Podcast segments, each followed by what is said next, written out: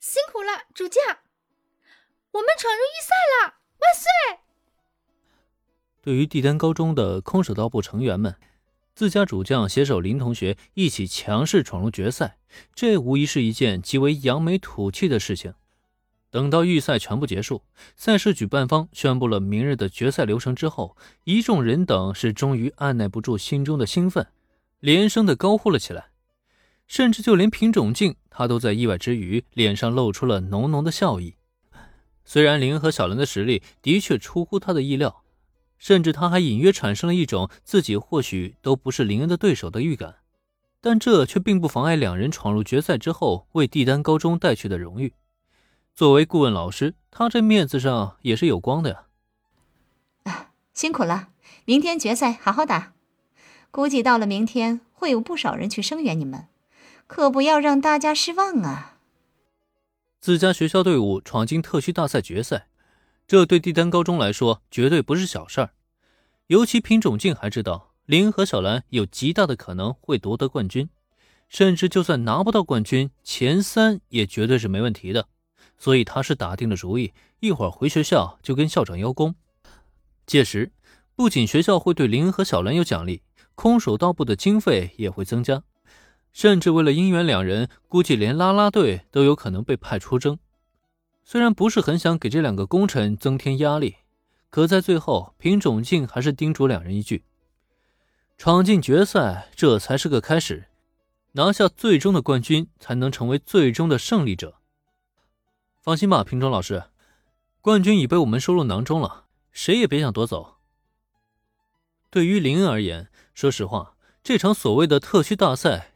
简直就像是小孩子过家家，在赛场上，他每一个面对的对手，需要考虑的都不是怎么击败对方，而是在如何不伤害对方的情况下把他们送出局。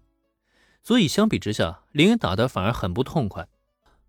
就这还担心大家失望呢？静可爱啊，你真是想太多了。林恩不以为意的模样，让品种静稍稍有些磨牙。这家伙是不是太嚣张了呀？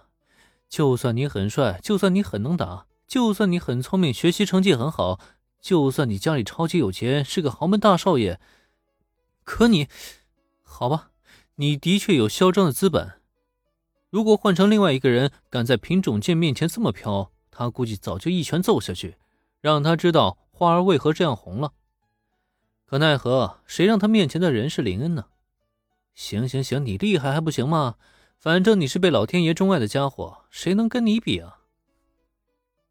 一个小插曲过后，因为今天赛事已经全部结束，大家该散伙的也就可以散伙了。虽说原子有些意犹未尽，甚至还想请林恩和小兰一起吃顿大餐庆祝一番，可问题是，外面的大餐根本就没有林恩亲手做的料理好吃，而且呢，明天就是决赛了。作为参赛选手的林恩和小兰都需要养精蓄锐，所以这庆祝嘛，还是留到明天再说的比较好。原子呢倒是挺贴心的，没有再吵着要出去玩，而是直接让司机把林恩和小兰送到家。不过车才刚停到楼下，大家刚下车，还没等说什么呢，却见毛利小五郎跌跌撞撞从楼上走了下来，看模样是有些行色匆匆。眼瞧这一幕，小兰是忙不迭地叫住了父亲。爸爸，你这是干什么去？马上就要吃晚饭了。哎，小兰，你回来了。哎，遇到个大单子，这次金主啊可是相当有钱，我不去不行啊。小兰，晚上的饭啊就不要给我留了啊，我随便在外面吃一口就好了。哦，我知道了。毛利小五郎的回答让小兰有些闷闷不乐。本来今天闯入决赛。他还想跟爸爸一起分享这个快乐呢，可结果倒好，他才刚回家，爸爸就要出去工作了。呃，我差点忘了，小兰，今天你参加特区大赛，结果怎么样？赢了吗？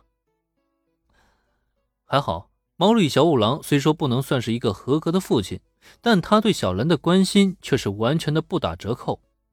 本来打完招呼之后，他都走出去好几步了，可突然间又仿佛想起了什么似的，竟然很快又折返回来了。当然赢了，明天就是决赛，战胜所有对手，我就是冠军。